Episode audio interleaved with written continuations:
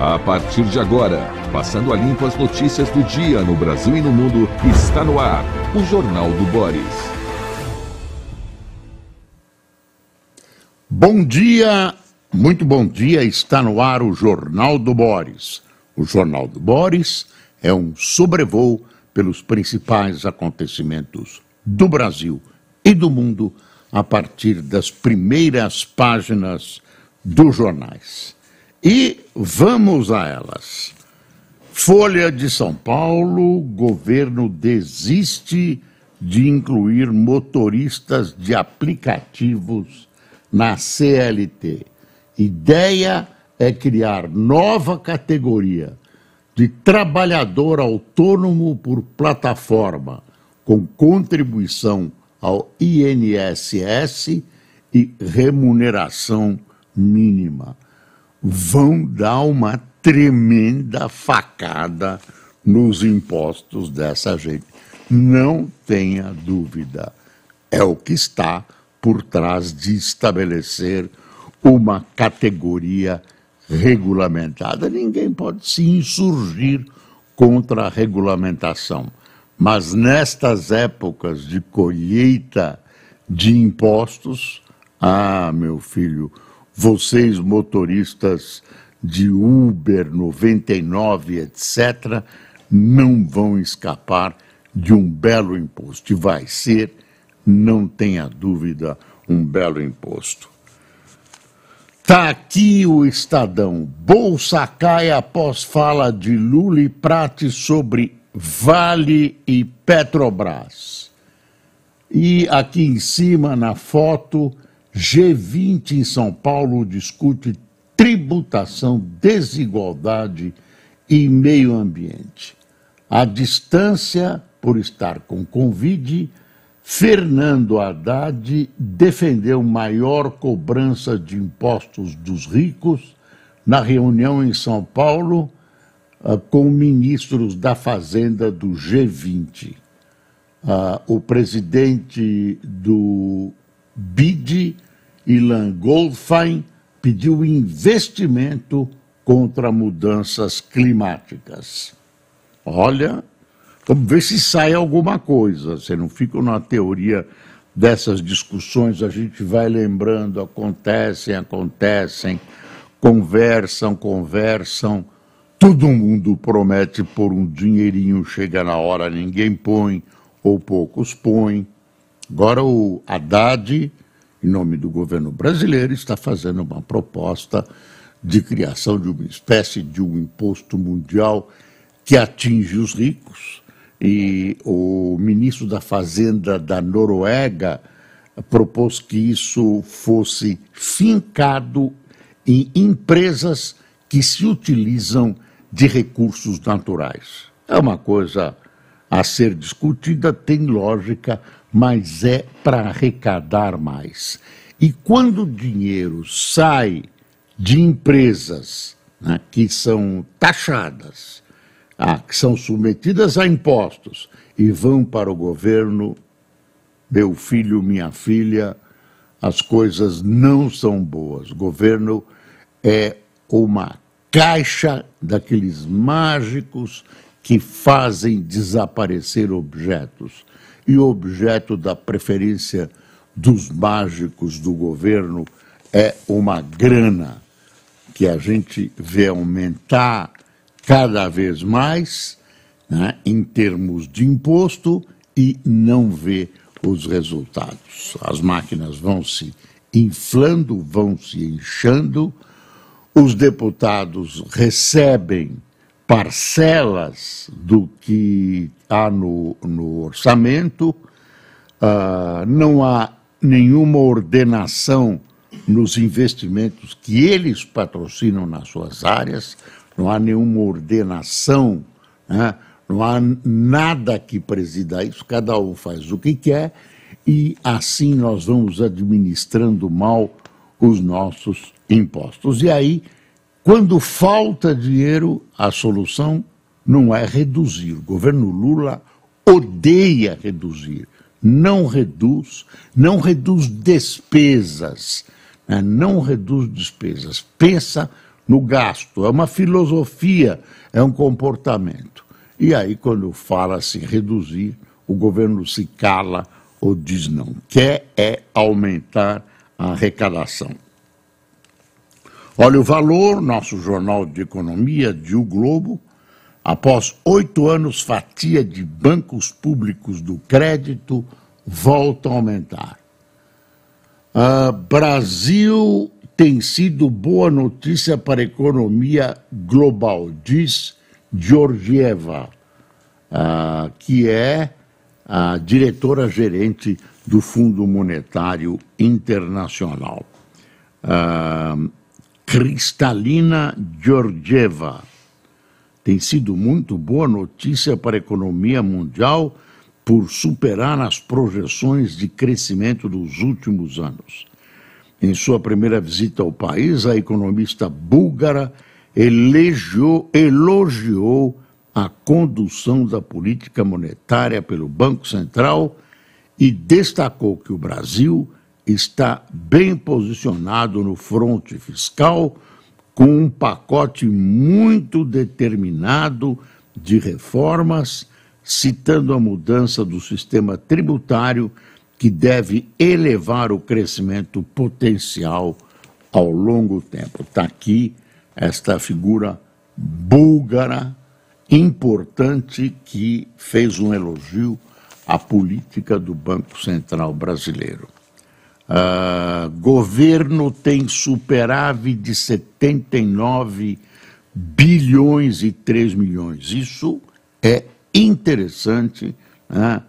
sobe a arrecadação, não é que o governo está fazendo economia, quer ver? O governo central registrou superávit primário de 79,3 bilhões em janeiro.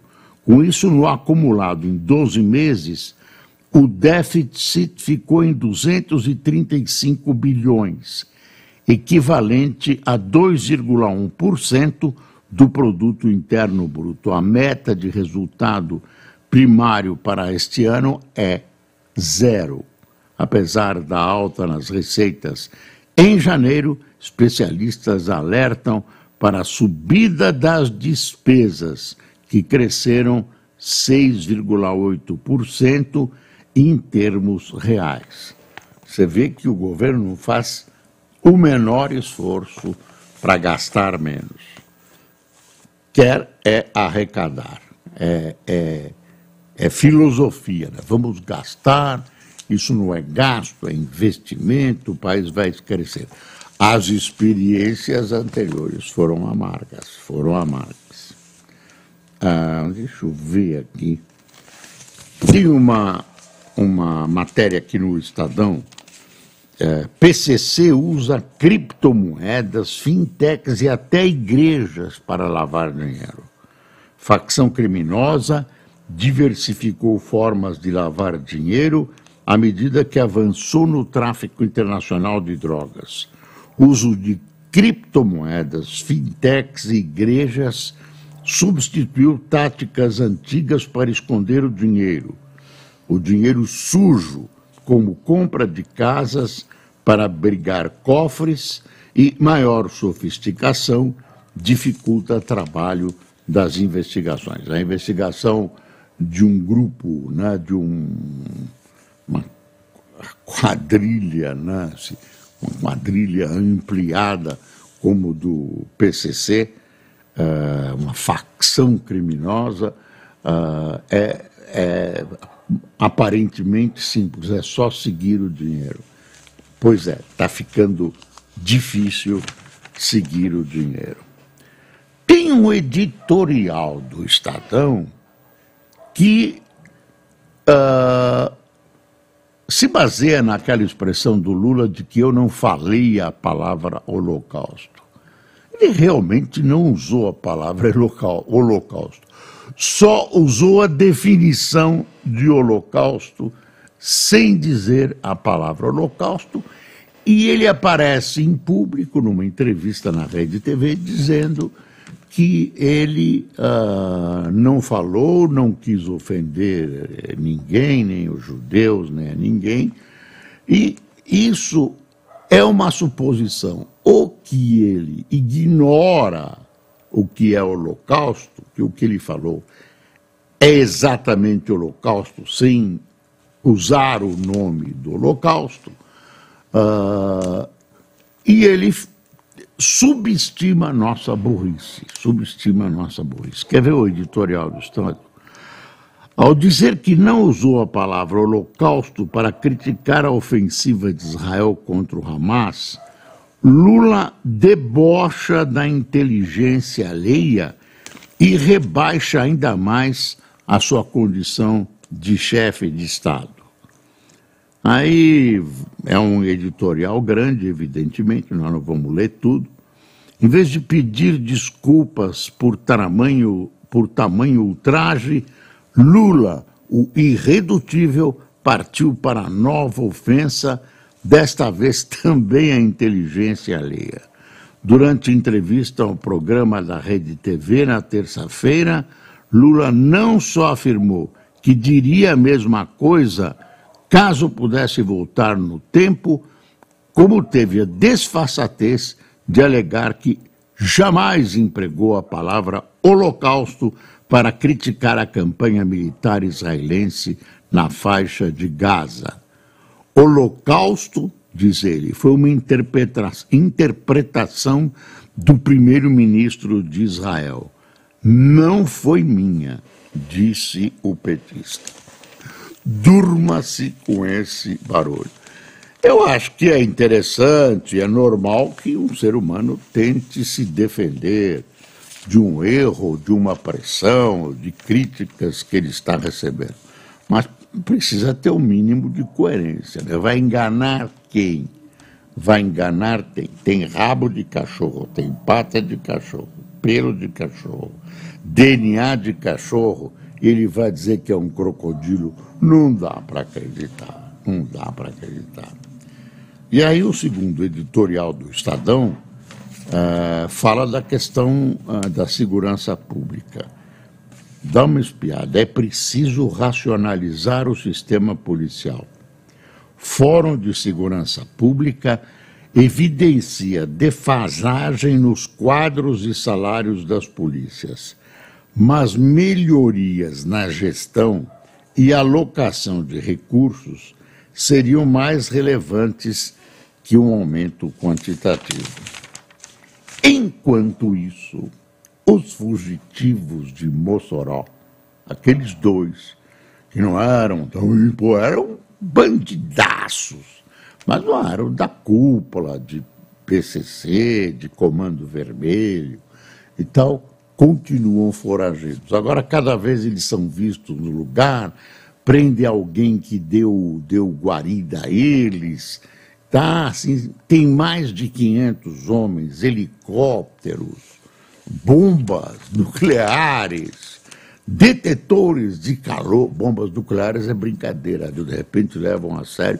Quer dizer, procurando esses dois senhores, né, dois bandidos bárbaros que estão dando um verdadeiro drible na polícia brasileira, na Força Nacional, polícia de um estado, dizem que eles já entraram no Rio Grande do Norte.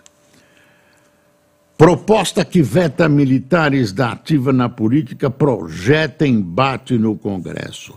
Resistência no Senado à PEC negociada com comandantes pelo ministro da Defesa, José Múcio, preocupa o Planalto. General Hamilton defende enterrar o texto. Olha, já que o governo levantou esse tema, realmente um, uma comunidade armada, se quiser ter candidato, um general, um coronel, um cabo, quem quiser, essa pessoa tem que se afastar uh, da entidade, do exército, da corporação.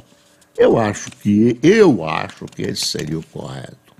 Uma diferença de você ter um funcionário de um serviço de Estado uniformizado, por exemplo, teria direito de estar na Câmara e no Senado legislando. Acho que ele pode ter direito, desde que abdique das suas funções de homem armado, numa entidade de Estado armada, que a gente sabe que tem um potencial político muitas vezes intervencionista. Vide a história do Brasil.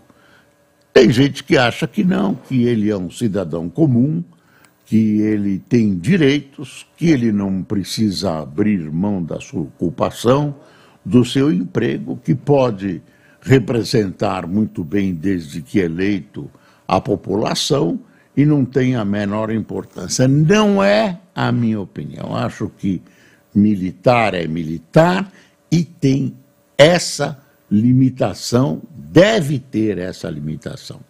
É de uma comunidade armada, é um funcionário de Estado de uma comunidade armada. Eu insisto que pode ser candidato mas como cidadão comum. Saia da sua corporação. Agora não querem mexer porque os militares estão, estão uh, aí uh, com um olhar estranho para o governo. Não é que vão fazer golpe, nada. Estão descontentes com o governo Lula. Tem uma história aqui que, se não fosse trágica, era uma piada. O assassino de Chico Mendes, lembra, o Chico Mendes foi assassinado, é chama-se, deixa eu ver o nome do, do rapaz aqui. Ah, esse rapaz, Darcy Alves Pereira, matou, ele e o irmão dele mataram Chico Mendes, pegaram uma cana e tal. Eles dois. Ele era o presidente do PL numa cidade do Pará. Aí o Valdemar Costa Neto mandou afastar Darcy Alves Pereira da presidência do diretório. O, o a, a cidade chama-se Medicilândia, no interior do Pará. E assim será, ele será afastado. Mas como é que chega, né? Será que ninguém tem memória? Será que somos amebas? Ninguém lembra? Ou gostaram? Apoiaram? Eu não sei, mas é estranho. Não, pode ser que ele tenha o direito, pode ser que ele tenha cumprido a pena dele, esteja vacinado, uh, enfim, com todos os documentos legalizados, mas moralmente, eticamente é inaceitável. É inaceitável um assassinato por razões políticas contra Chico Mendes e agora o cara vai para um diretório uh, do PL. Bom, o PL tomou, não podia ser de outra maneira, tomou a decisão de botar esse cara para fora. TSE modula a regra para a eleição de 2024. Inteligência artificial, deepfakes e lives no foco. Você vê, vai avançando o desenvolvimento da tecnologia a... e agora o temor é de uma utilização criminosa da inteligência artificial. Vai acontecer, vai acontecer vai ser difícil de pegar, porque esse pessoal vai se instalar no exterior. Não é fácil de pegar. E quando pega, quando o sujeito põe no ar, na hora que o TSE determina, ou, ou o TRE determina que se retire, já multiplicou. Isso multiplica, feito mosquito da dengue, e as pessoas que são vitimadas por, por um tipo de acusação, por exemplo, ou por uma outra pessoa que é desenhada, que é falsificada pela, pela inteligência artificial, se manifesta né, falsamente, a pessoa já está estrepada, já levou, vai tentar desmentir e o desmentido nunca atinge a força da acusação. Mas uh, eu estou vendo que o TSE uh, tenta fazer o que pode, quem usa inteligência artificial vai ter, e vai ter que uh, se se denunciar, né, vai ter que se identificar, enfim, uh, várias coisas. Mexeram com porte de arma, continua sendo proibido o porte de arma em sessões eleitorais, uh, foi aprovada uma resolução que assegura a artistas e influenciadores o direito de expressão da preferência eleitoral. O TSE aprovou um pacote de medidas para o combate à desinformação. Enfim, tem uma série de detalhes que o TSE está preparando para as eleições para vereador deste ano ainda, em novembro. Uh, aí está o Gilmar Mendes, decano do, do Tribunal do, do, do Supremo, afirmando não faz o menor sentido discutir anistia para o 8 de janeiro. O que é que o pessoal do Bolsonaro está querendo, né? O ministro do STF, Gilmar Mendes, afirmou ao Estadão que a declaração do ex-presidente Bolsonaro sobre a minuta que previa anular o resultado da eleição de 2022 parece uma confissão de que ele sabia da existência do documento. Essa é uma parte. No domingo, em ato na Paulista, em São Paulo, o ex-presidente negou que tenha havido tentativa de golpe de Estado e citou a minuta apreendida na investigação da Polícia Militar. Agora o golpe é porque tem uma minuta de um decreto de estado de defesa. Golpe usando a Constituição, declarou Bolsonaro. Aí o Gilmar fez uma ironia para cima dele. Ah, e acha que quando ele falou quando ele falou da existência do documento e procurou dar um, uma interpretação pessoal a esse documento, ele faz uma confissão de golpe. Também eu não sei se é bem assim. O fato é o seguinte: querem prender o Bolsonaro. Existe uma. Quer dizer, vai além da legislação. Onde a legislação é cinzenta, vai ser pela prisão do Bolsonaro. Em nova investida, Lula afirma que Vale não é dona do Brasil. Ele quer emplacar a presidência da Vale. O presidente volta a criticar mineradora no momento em que a empresa discute sucessão no comando do governo. No comando. Governo manobra para interferir na decisão do Conselho. Quer dizer, não fica sossegado não se conforma com uma empresa eficiente que é privatizada, quer participar, quer enfiar o mãozão do governo dentro de uma empresa da Vale. É, é a tendência petista dessa, dessa uh, estatização do mundo. Olha, após falar de Prates, Petrobras tem desvalorização de 29 bilhões e 900 milhões de reais. Em entrevista, o presidente da estatal indicou uma possível redução de dividendos e as ações da empresa caíram 6%.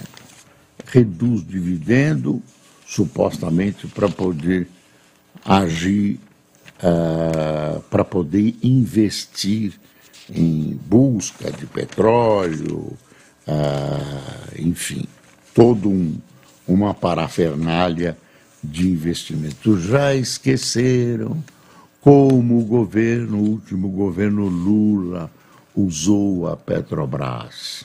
Usou a Petrobras. Era uma limpada na Petrobras e agora está toda hora vindo alguém do, do, do, do STF para tentar passar um pano nessas histórias. Em visita à Guiana ameaçada por Maduro, Lula volta a criticar Israel. No momento que tenta conter crise diplomática entre dois vizinhos, presidente brasileiro volta a criticar operações militares israelenses contra palestinos em Gaza. Presidente Luiz Inácio Lula da Silva desembarcou ontem na Guiana para participar da cúpula do mercado comum da comunidade do Caribe. Lula foi recebido pelo presidente guianense, me disseram, eu vi, que guianense, guianense, você pode usar a expressão que você quiser, que ambas estão corretas. O nome do presidente é Irfan Ali, que enfrenta ameaças de guerra da vizinha Venezuela e voltou chamar as operações de Israel da faixa de Gaza de genocídio. Ah, tem uma tremenda tensão na área. A Venezuela prometeu, ah, não vamos, vamos tratar isso pacificamente, mas tem tropas concentradas. Esse Equibo é dois, essa região de Equibo é de norte a sul, é um rio, esse Equibo divide dois terços, que a Venezuela reclama, e um terço ficaria para a antiga Guiana inglesa. O ex-presidente Jânio Quadros contou a mim, pessoalmente, que ele queria invadir as Guianas mesmo. Chegou a propor um plano para as Forças Armadas, porque Jânio considerava que as Guianas ah, pertenciam, deveriam pertencer ao Brasil. E arrumar uma treta imensa com a Holanda, com a Inglaterra e com a França. Não sei o que o Jânio queria, mas ele defendeu e fê-lo com violência, com veemência, essa, esse, essa conquista para ele reconquista das Guianas. Agora que um dos países mais pobres do mundo, a Guiana inglesa, está ficando rica com o petróleo, as coisas mudaram, o, o, a ditadura da Venezuela põe o olhão grande sobre território que já está explorando petróleo, já estão os americanos lá, os chineses, não vai ser fácil. Trump admite ter que vender o patrimônio para pagar a multa que lhe foi imposta. Uh, oito, dentre eles alguns militares, vão responder por furtos de arsenal de guerra de São Paulo, né? são metralhadoras furtadas. Entre os acusados há dois cabos e dois oficiais. Cabos tiveram prisão preventiva decretada por participação direta no crime. Isto é uma vergonha. Militares desonrando a farda. E cadê a segurança dos quartéis que acaba permitindo um roubo desses? E toda hora a gente vai vendo uma história dessas. Trem São Paulo Campinas terá leilão hoje, expectativa é de entrega em 2031. Vamos ver se, se não vai ser a repetição do trem bala. Lembra do trem bala da Dilma?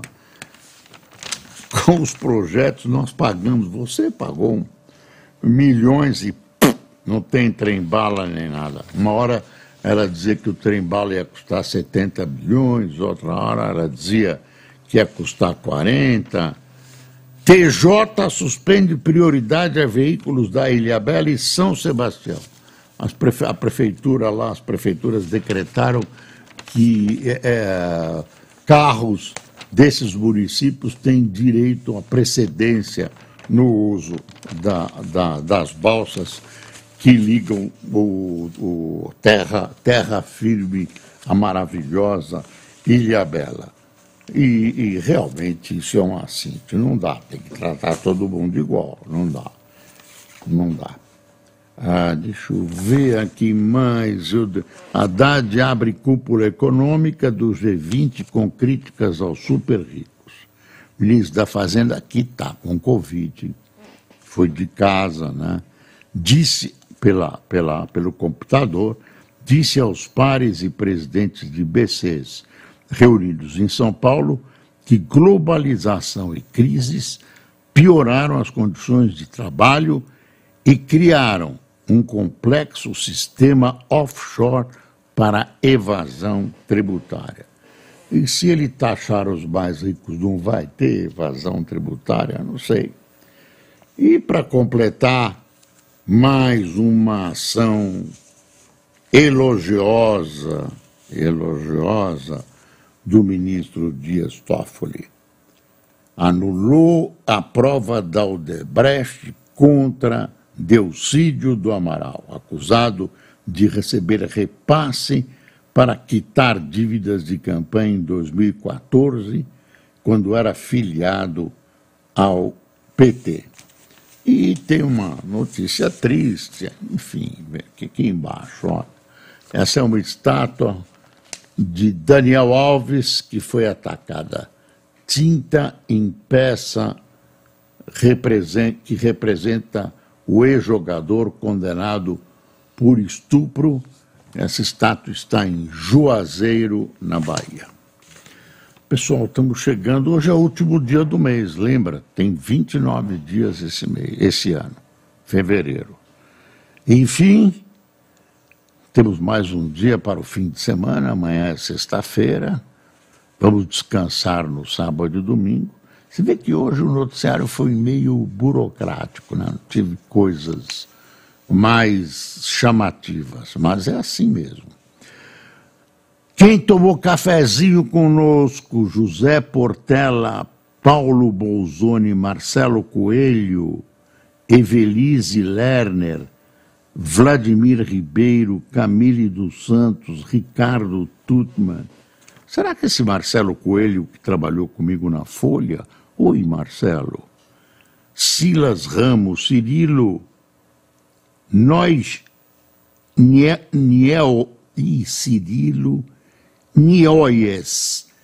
Desculpe, Cirilo, se eu errei a pronúncia do seu nome. Lilian Cruz, Olecir Miranda, Milton Poubel, Antônio Bento, Marco Antônio de Barbacena, Paulo Akira de Votuporanga, Pietro Dias de Salvador e Alan Amaral do Rio de Janeiro. Pessoal, muito obrigado pela sua atenção, bom fim de mês, amanhã já será março e estaremos juntos novamente, se Deus quiser. Bom dia.